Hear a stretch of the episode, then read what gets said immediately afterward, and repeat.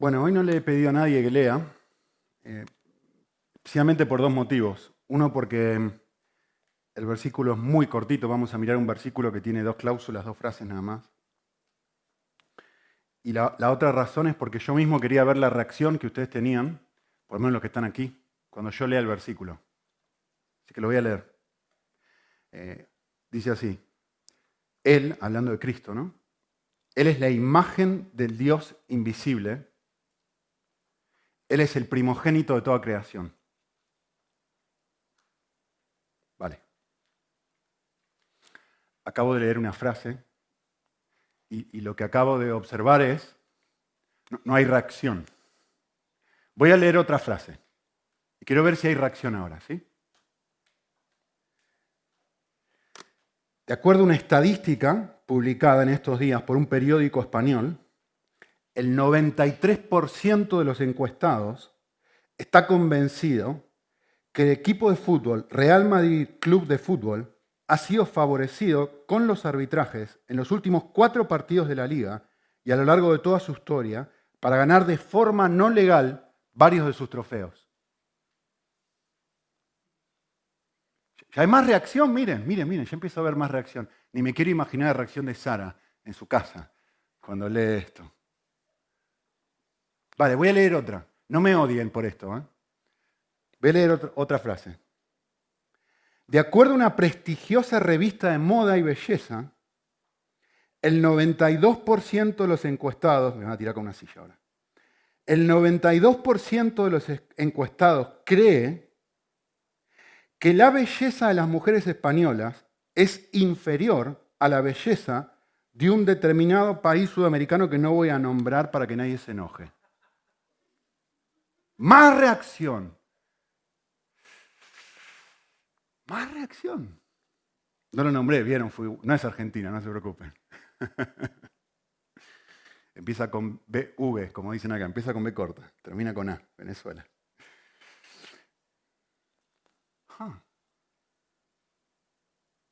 Qué cosa, ¿no? Qué gente tan recatada tengo delante mío. Pero yo sé lo que están pensando dentro de ustedes. ¿Por qué produce una reacción algo? Yo, yo reacciono positiva o negativamente o de forma neutra, pero realmente me genera una reacción dentro de mi corazón cuando algo tiene valor para mí. Evidentemente, un equipo de fútbol tiene valor para mí, por eso reacciona risas en los que son del Barcelona y, y produce bronca en los que son del Madrid. Porque como para ti el equipo de fútbol tiene valor, que yo lea esta frase genera una reacción en ti, positiva o negativa, ¿no? ¿Vale? ¿Qué mujer española no valora la belleza? Era una cosa que hablábamos con mi esposa siempre. Están todas siempre muy arregladas. Siempre, siempre, siempre. A veces nos sentimos, vamos por la calle y nos, nos sentimos, en Argentina hay unos crotos, ¿no? O sea, eh, totalmente desalineado. O sea, yo no me compro ropa. El otro día, ayer salimos con un grupo de ustedes, bromeamos, yo estaba usando la misma camiseta, chomba, ¿cómo, se dice? ¿Cómo se dice? Polo, el mismo polo de hace dos años. Y digo, claro, miro al costado y digo, todo el mundo está súper bien vestido. ¿Por qué? Por un valor. Por un valor. Y si yo me pongo aquí delante de ustedes y digo la frase que dije, yo sé que muchos de ustedes terminan este mensaje y van a venir a hablar de esta frase. O te vas a quedar pensando el resto del tiempo en esta frase. ¿Por qué? Porque para ti tiene valor. Entonces genera una reacción grande, mediana o pequeña en función del valor que eso tiene para ti. Es decir, si el fútbol te resbala, la frase que dije al principio te da igual. A mí qué me importa si Madrid hizo trampa o no hizo trampa. A mí la belleza, la, ropa me genera eso, o la belleza física me genera eso, que a mí qué me importa, me da igual. Por eso no me compro ropa. Me da igual, no me genera nada. En otras palabras, para mí, para ti, esto tiene valor. Esto es precioso.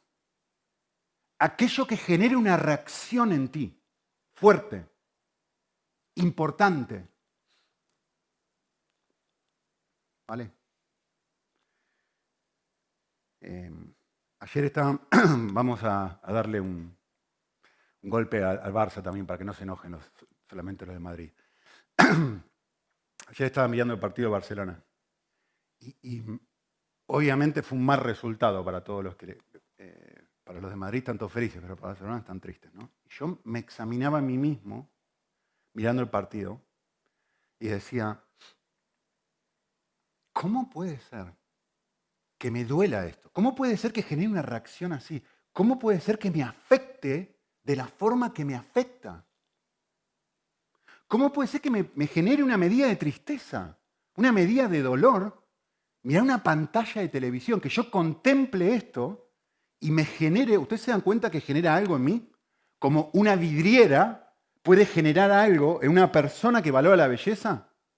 Como verte al espejo y verte fea o verte feo puede generar cosas en ti, lo mismo que genera una pantalla de televisión, genera una reacción. Y esa reacción está mostrando un valor. Un valor interno que yo tengo consciente o inconscientemente, que me gusta admitir o que me cuesta admitir. Y mejor dicho, lo que yo pensaba ayer es, ¿saben lo que pensaba? Pensaba esto. Me duele que me duela, me duele que me duela. A ver si me explico. No me duele porque perdió el Barcelona. O porque empató, que da igual. Me duele porque me duele que me duela. Me duele que eso produzca una reacción de dolor en mí. Como a ti debería dolerte el hecho de decir, pero ¿cómo puede ser que no verme bonito, no verme guapa, no verme guapo, no verme, me genere esta clase de emociones? ¿Cómo puede ser? Da igual, le puse estos dos ejemplos, podría haber puesto otros, pero ya, ya entendieron por dónde voy. ¿Cómo puede ser que esto, X, genere esta clase de emociones? Y a la vez, que es donde quiero llegar, ¿cómo puede ser? ¿Cómo puede ser que yo lea esta frase y no me genere nada? Jesús es la imagen de Dios. ¿Y Sergio Ramos se dejó la barba y el pelo largo? ¿En serio? ¿Cuánto está? ¿Cuánto, te salió esa camisita? ¿Cómo puede ser que yo lea una frase como esta? Jesús es la representación exacta de Dios. O que yo lea una frase como esta. Él es lo máximo, es el primogénito de todo lo creado. No hay nada mejor que Él, que es lo que vamos a mirar un ratito, que es la interpretación de esto. Y que no me genere nada. Ningún tipo de reacción. Cuando una persona, cuando ustedes miren la Biblia y una persona está cara a cara con algo así, lo que sucede es lo que sucedió con Isaías. Isaías 6, ¿se acuerdan? Cuando una persona está, puede ver esto, ¡pa! se cae de rodillas. O Pedro, ¿Se acuerdan? Después de la pesca milagrosa, se cae de rodillas delante de Cristo y dice, apártate de mí, que soy pecador. Entre paréntesis, esto es un anticipo, miren, esto es un anticipo del cielo. Filipenses 2. Esto es un anticipo de lo que tú y yo deberíamos estar haciendo ahora cuando yo leo esta frase. Miren, miren, miren porque te va a dar un, un preámbulo, te va a decir, mira, esto no es lo que tú vas a hacer, esto no es lo que yo voy a hacer, esto es lo que absolutamente todo ser humano, desde Adán y Eva hasta el último de los mortales, va a hacer. Va a estar delante de aquel, que dice el texto, ¿no? Al cual Dios le confirió un nombre que es sobre todo nombre, y miren la reacción que va a suceder. La reacción es esta. Toda persona va a caer de rodillas, va a haber una reacción de decir, es que no lo puedo creer. Y noten la confesión que van a hacer con su boca. Es decir, ¿qué es lo que va a salir de su boca? No va a salir aliento hacia el Barcelona, no va a salir aliento hacia el Madrid, no va a salir bronca hacia mí porque dije lo que dije, no va a decir, ay, qué linda camisita, qué flaca que estás. No va a salir esa clase de cosas que muestran mi valor y lo que yo valoro. Lo que va a salir es una expresión de decir, esta expresión. Él es el Señor, Él es Dios.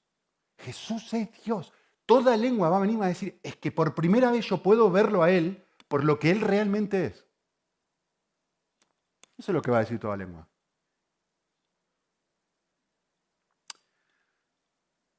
Le voy a mostrar una foto. Creo que todo el mundo sabe qué es eso, ¿no?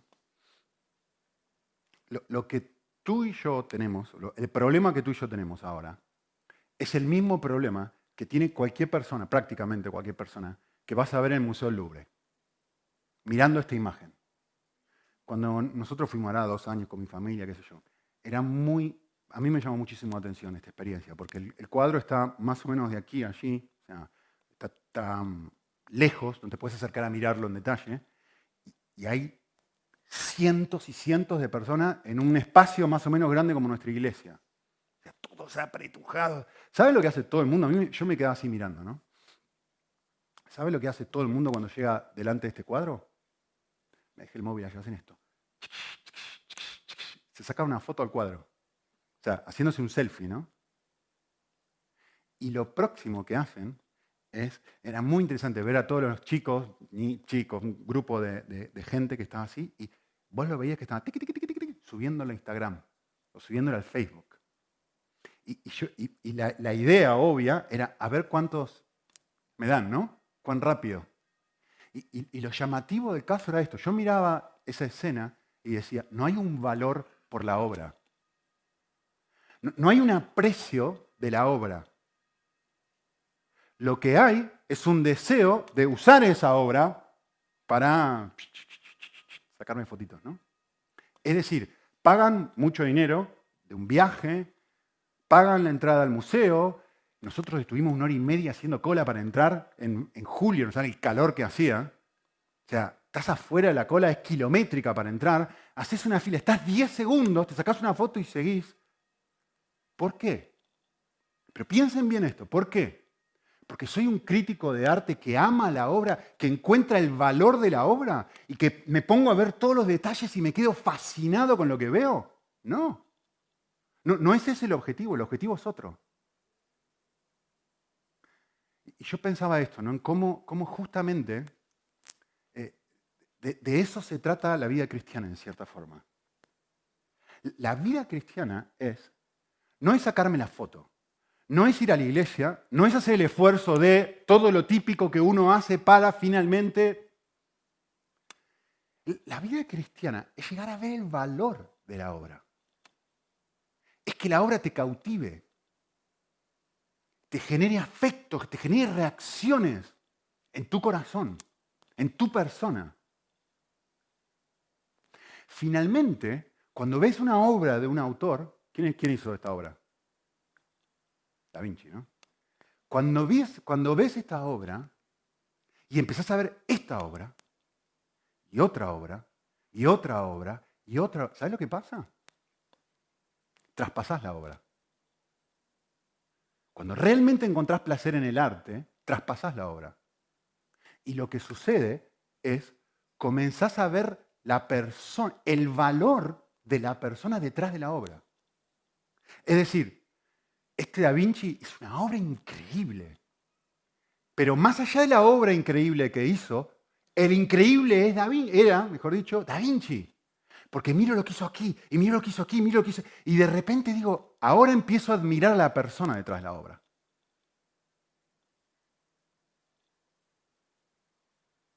Esto es la vida cristiana. la vida cristiana es el proceso de encontrar más y más deleite en la obra de Cristo, lo que Él ha hecho y lo que Él es. El texto dice, Él es una imagen para ser observada. Él es la imagen de Dios. Él es la obra, Él es la, esto. Es, esto es el sumum de lo máximo que la creación te puede ofrecer. Esta es la mejor obra de arte que existe en el mundo. ¿sí? Y la gente la usa, la. No la disfruta, la usa. La usa para otra cosa. Y se pierde el valor de la obra y se pierde el valor del autor detrás de la obra. La vida cristiana es empezar a mirar, como vamos a ver ahora, es empezar a rechazar otras imágenes, otros valores que me prometen extremo gozo, ¿sí? como un partido de fútbol, como la ropa, como el estar lindo, como esto, con lo que quieras, para encontrar mi máximo gozo en la obra de Cristo y en lo que Él es. Porque conozco su obra y de repente empiezo a decir, un momento, Él hizo esto, por lo tanto Él, es esto. Él es la imagen de un Dios asombroso. Él es lo, máximo que la creación puede ofrecer, es el primogénito de lo que la creación puede ofrecer. Vale. ¿Para qué venís a la iglesia? En una sola palabra. Y creo que probablemente nadie va a estar en desacuerdo con esto. Si tuvieras que decir con una sola palabra, ¿para qué venís a la iglesia? ¿Para qué venís? Te lo digo yo, mira, es muy fácil. Para adorar a Dios, ¿no? Para adorar. En una sola palabra. venís para eso, ¿no? ¿Qué es adorar? ¿Qué es adorar? Adorar es encontrar algo valioso. Adorar es, no es simplemente cantar una canción, no es escucharme a mí hablar, no es escuchar a Jorge hacer una reflexión. Adorar es encontrar algo valioso. ¿Cuál es mi objetivo, nuestro objetivo principal como pastores? ¿Para qué estamos acá? yo te lo voy a decir muy fácil. Nuestro objetivo es mostrarte el valor de Jesús. No estamos para ninguna otra cosa para aconsejarte, para ayudarte, para acompañarte, para guiarte. Sí, sí, sí, pero todo eso es una excusa para mostrarte que Cristo es la perla de gran precio, que no hay ninguna otra cosa más valiosa que Él. ¿Sí? Vale, ¿cómo hacemos para encontrar eh, deleite en Dios? Eh, esto es algo que he estado pensando mucho últimamente. Pero en esencia, Pablo nos dice en Romanos 12, es a través de la santificación de la mente. Santificar es separar. Es consagrar tu cerebro, tu mente, tus fantasías hacia algo que es bello. O sea, un crítico de pintura, ¿qué hace? Empieza a estudiar pintura y estudia uno, dos, tres, cuatro, cinco, seis años.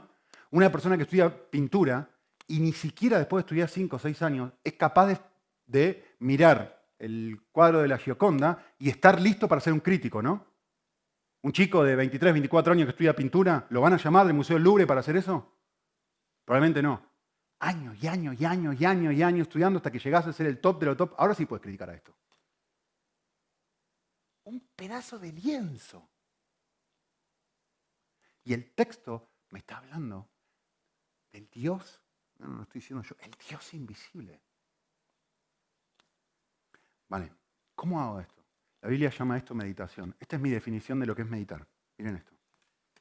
Meditar es reflexionar intencionalmente en algo que disfrutás y es valioso para ti. Y quiero decirte algo. Todo el mundo, ah, mucha gente dice, meditar, ¿qué es eso? Nadie, no sé cómo meditar, yo sé meditar, absolutamente todo el mundo sabe meditar, todos sabemos meditar. En este momento estás meditando.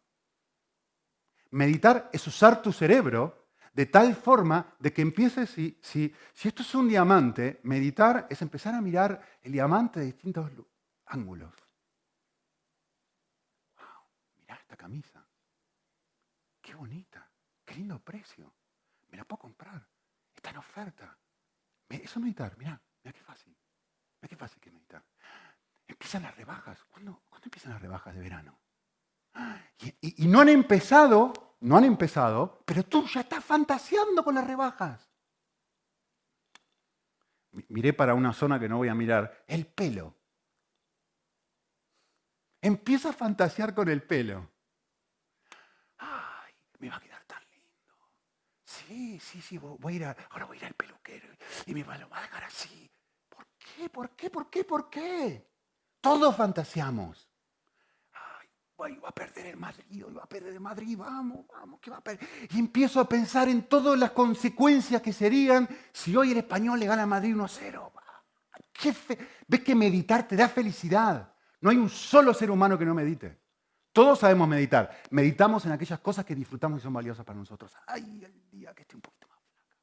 Ahora que viene el verano, que estoy haciendo ejercicio y, ay, qué y sueño con mi futuro mejor. Todos meditamos. El punto es, tú y yo meditamos en lo que nos causa placer. Por eso la vida cristiana es encontrar placer en qué? en el primogénito, en lo mejor de la creación, Cristo. ¿Qué hace la meditación? La meditación, miren esto, me encanta esta frase, juega con lo que considera valioso. Estoy preciosa, mira cómo me veo frente al espejo y empiezo a mirar. Juega con lo que considera valioso. Disfruta reflexionar en lo que le causa placer. miro mi, mi currículum vitae y digo, qué bien lo he hecho. Bien lo he hecho.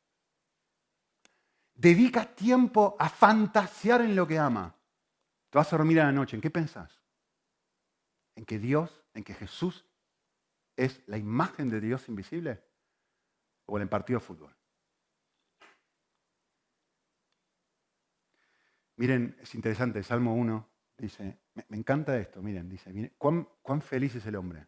O sea, que ya, ah, te está dando el, el, norte de la felicidad, de dónde está la felicidad, ¿no?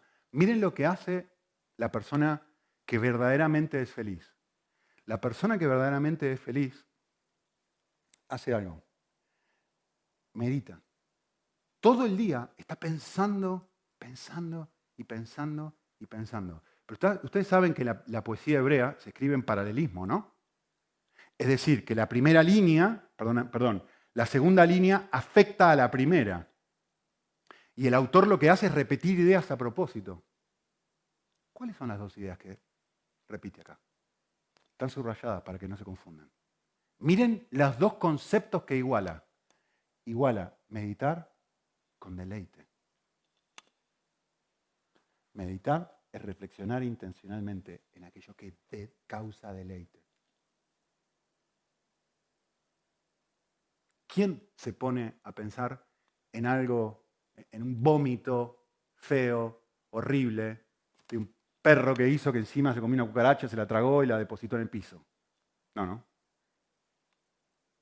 Pensamos en aquello que nos causa deleite. ¿Qué es la vida cristiana? Es encontrar deleite en este versículo.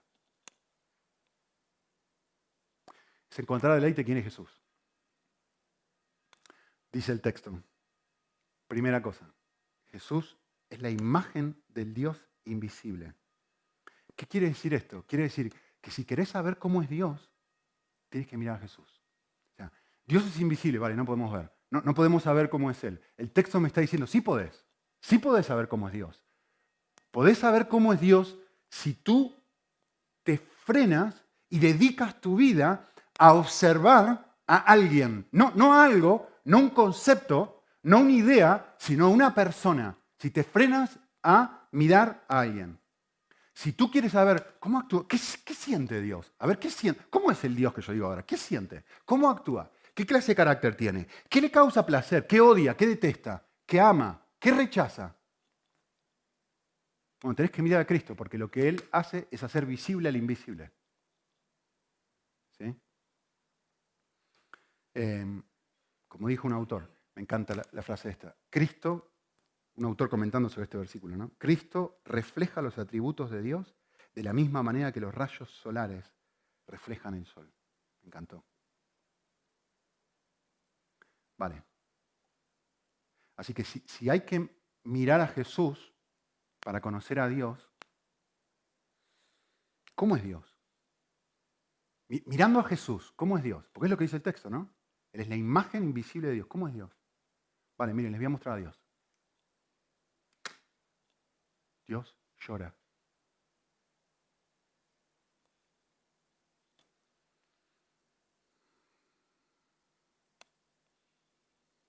El versículo más corto de toda la Biblia, ¿no? Juan 11, 35. Dios llora. Andate a dormir a la noche pensando en este concepto. Porque si Jesús muestra cómo es Dios, y Él es la imagen invisible de Dios, y tenemos que estudiar a Jesús para entender cómo es Dios, Juan 11:35 me dice algo de Dios, que Dios llora. Te sentís solo. Te sentís no entendido. No tolerás algo que hace alguien en contra tuya. Te duele situación X.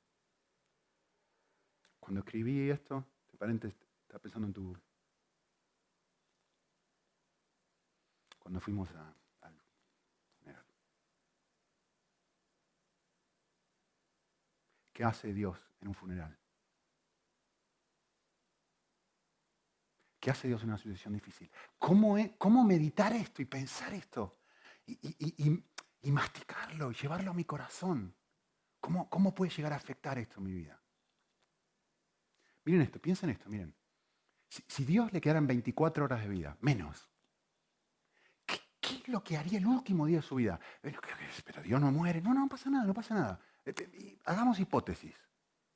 Hagamos hipótesis. A Dios le quedan 20, a ti te quedan 24 horas de vida. ¿Qué harías con esas 24 horas de vida? Vamos a preguntarle a Cristo, ¿no? ¿Qué haría en las últimas 24 horas de su vida? Miren lo que hace Dios.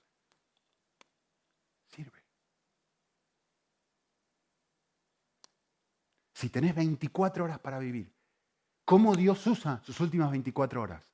¿Saben cómo las usa? Para limpiar los pies. Para ceñirse el cuerpo y limpiar los pies.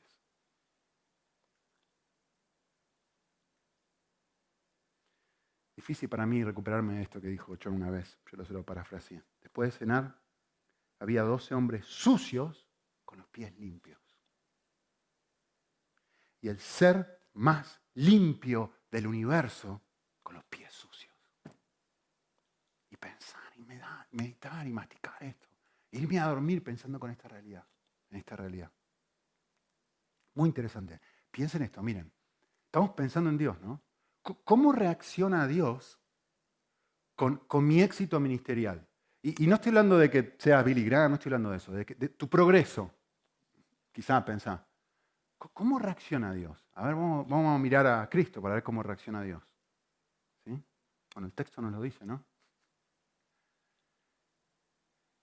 Cuando uno mira el carácter de Cristo, uno se da cuenta, a Dios parece no importarle demasiado tu éxito ministerial. Dios parece, cuando sucede algo de éxito, parece decir, como le dijo a sus discípulos, ustedes tienen que encontrar su gozo en otro lado. El, gozo no puede estar en ningún otro lugar que no sea Dios del cielo. Escuchen esto, es largo, pero no, tiene desperdicio. No son mis palabras, son las palabras de John Piper. Mira lo que dijo. Dijo esto. La justificación no es un fin en sí mismo. No es el perdón de los pecados, ni la imputación de justicia. No es escapar del infierno, ni entrar al cielo, ni librarse de enfermedades, ni liberación de la esclavitud, ni vida eterna, ni justicia, ni misericordia, ni los encantos de un mundo sin dolor. Ninguna de dichas caras del Evangelio es el bien principal, ni la meta más elevada del Evangelio. La meta es una, Ahora lean, no lo estoy diciendo yo, ¿eh? ni lo sacamos de cambios profundos. La meta es una. Tampoco está en tu papelito. En realidad sí está en tu papelito, ahí abajo. La meta es una, ¿eh? En el bosquejo, abajo, te lo dice. La meta es esta. Contemplar, es decir, meditar, mirar la imagen, mirarla. La meta es esta. La meta es mirar la, la Gioconda y decir, no, no puedo, ni algo bello que es poder ver, o sea, llegar a un punto en tu vida espiritual donde vas creciendo, creciendo, creciendo, y ya te importa tres pepinos sacarte la foto. Ahora lo que te importa es la imagen en sí, es ir creciendo al punto en donde la vida misma se transforma a decir, no me importa quién está, no me importa nada, no me importa hacer la cola, no me importa pagar, no me importa viajar, no me importa nada, pero no para sacarme la fotito, por la obra en sí y por el autor detrás de la obra es contemplar. La meta del cielo no es ser libre de todas estas cosas, la meta principal. No es ser libre de todas estas cosas, es contemplar y deleitarse en Dios mismo. ¿Sí? Siendo cambiado a imagen de su Hijo para que nos deleitemos y mostremos más y más la belleza y las valías infinitas del valor de Dios. Él da un ejemplo en donde él tiene una discusión con su esposa y hace esta pregunta, ¿no? y dice, ¿por qué quiero que me perdone mi esposa? Quiero que me perdone para recobrar la dulce unión con mi esposa.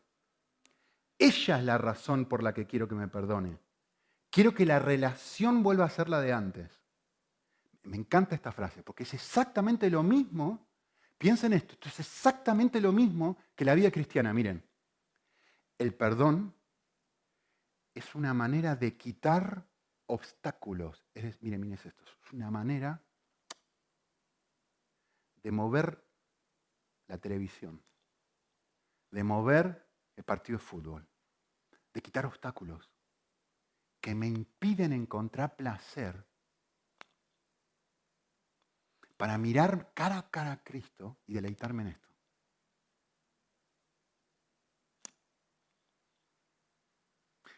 Dice así.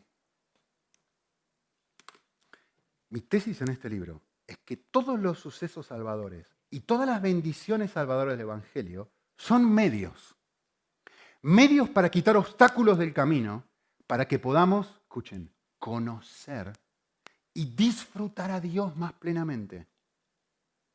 Propiciación, redención, perdón, imputación, santificación, liberación, curación, cielo, ninguno de ellos constituye una buena noticia, excepto porque nos llevan a Dios para que disfrutemos de Él eternamente. Si creemos que todas las cosas que se mencionaron anteriormente nos han sucedido, pero no las abrazamos, no para obtener el cielo, perdón, sino para obtener a Dios mismo, es decir, la pintura, el autor detrás de la pintura, no nos han sucedido.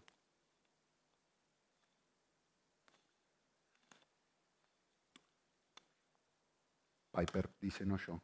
Cristo no murió para perdonar pecadores que valoran contemplar y deleitarse en cualquier otra cosa que no sea Dios. Ven, ahí está la vida entera. Es encontrar la imagen de Dios invisible mi mayor deleite. Las personas que se sentirían felices en el cielo si Cristo no estuviera allí, no estarán allí. El Evangelio no es una vía para llevar a las personas al cielo es una vía para llevar a las personas a Dios. El Evangelio es una forma de sortear todo obstáculo para el gozo eterno en Dios. Si no queremos a Dios por encima de todas las cosas, el Evangelio no nos ha convertido. ¿Lo ven? ¿Cuál es el objetivo de la vida cristiana? Es ver al invisible. Hebreos 11, lean Hebreos 11. Hoy en la mañana estaba leyendo Hebreos 11.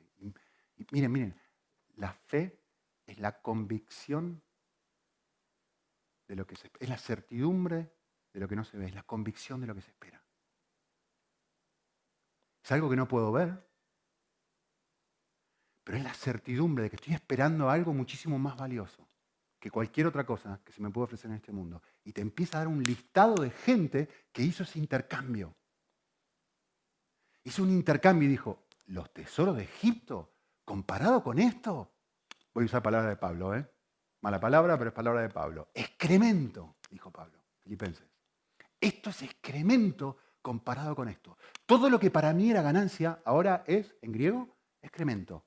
El texto usa un, ¿cómo se llama? Si me fue la palabra técnica. Usa un sinónimo, basura. Sí, sí, basura. Eufemismo, la palabra. Usa un eufemismo. No dice basura en el original griego, dice excremento de perro, literalmente. Eso es la vida cristiana. Vale, segunda y última, muy cortito porque me quedé sin tiempo. El texto dice, lo, he anticipado antes, Jesucristo es el primogénito de toda creación. Y, primogénito denota dos cosas. Denota que él, es, él precedió a todo lo creado, ¿sí? y que es soberano sobre todo lo creado. Primogénito es verdad que muchas veces comunica la idea de una persona, que es el, primer hijo, ¿no? el que nació primero, y mucha gente usa esto para decir, ah, ve, Jesús nació, entonces tiene un origen, entonces no es Dios y todo lo demás. No es esa la intención, porque primogénito es un título, es un, es un ejemplo, realmente es también una forma de decir, este es mi primer hijo, como diciendo, este es el primero que me nació, pero a la vez ser un primogénito ser, se puede utilizar de forma de título. Este es el primero de los primeros, es lo que está tratando de decir. Este es el más grande de los grandes. No hay otro como este. ¿sí? Y obviamente, ¿cómo va a ser creador de todas las cosas? Y a su vez, él mismo es criatura, que no tiene sentido, se, estaría contradiciendo él mismo. Yo le voy a dar la, paráfrasis simple y clara de este pasaje. Es muy simple lo que está diciendo. El texto está diciendo esto. Él es el más precioso que existe en este universo. Sobre todo lo creado, pensá esto, pensá la cosa que más deseas en este momento, la cosa que más quieras. Soñá lo más grande que se te pueda ocurrir. Me da igual lo que sea, ¿eh? me da igual. Una casa en el Caribe, Una chica 90, 60, 90, rubia de ojos celestes que ame a Cristo con todo su corazón, con todo su alma y con toda su fuerza, me da igual. O uno como, como el hermano Natanael, que parece Terestegue, ¿se acuerdan? Así, pero súper recontra archi espiritual. Da igual, pedí lo que quieras. Un trabajo que me paguen 5.000 euros al mes. Lo que quieras, de 8 a 3 de la tarde, para irme a comer a casa. Pedí lo que quieras. ¿Sabés lo que está diciendo el texto? El texto está diciendo esto. Imagínate la cosa más preciosa de todo lo creado, la, cosa más valiosa que existe, y está diciendo, Jesús es más precioso que... Él es de todo lo que es digno de honor, todo lo que alguna vez se ha creado y jamás se creará, Él está por encima de todo eso. Eh, pero ¿cuál es tu problema? ¿Cuál es mi problema? ¿Saben cuál es nuestro problema? El problema es que Jesús no tiene valor. El problema es que yo les digo esto y no veo a nadie llorando. El problema es que no llega donde tiene que llegar. Ese es el desafío. La vida cristiana es eso. La vida cristiana es llegar a ver esta realidad. ¿Sí? Jesús es mejor que el mejor de todos tus sueños. como decía, ¿quién fue? Jim Elliot. ¿Se acuerdan? Que se fue ahí a una tribu y antes de llegar dijo su famosa frase que no voy a poder citar bien, pero él dice algo así. No es tonto, y se acuerda, me ayuda, no es tonto aquel que entrega aquello que puede perder por ganar lo mejor que jamás podría llegar a perder. No es ningún tonto quien hace eso. ¿Saben qué, hizo? ¿Saben qué le pasó a él, no? Lo mataron los indios a los que fue a evangelizar. No es tonto tirar todas las cosas de la creación cuando puedo obtener aquel que no puedo perder, que es más bello, más bueno, más atractivo y mejor que cualquier cosa que la creación pueda ofrecer. Es el mejor, es mejor que el mejor de todos tus sueños. Eso es lo que dice el pasaje. Implicación final es esta. Jesús merece tus fantasías. Él es digno de tu meditación.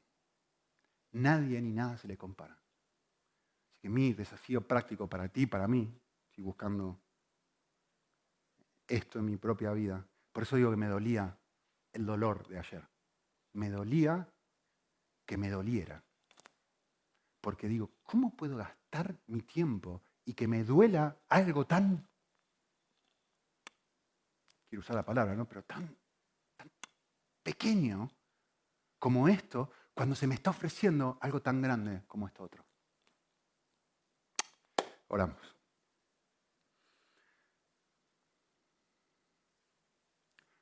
Señor, vamos a, cantar juntos la última canción. Permití que se transforme no, en un deseo, no, no, en un simple expresión de mi boca o de, de mis palabras, sino que poquito a poquito, poquito a poquito, pero más y más, y de forma intencional, separemos, hagamos, santifiquemos la mente, separemos lo que no tiene valor de lo que sí tiene valor y que poquito a poquito vayamos encontrando en ti aquello que merece todo nuestro deleite y todo nuestro placer.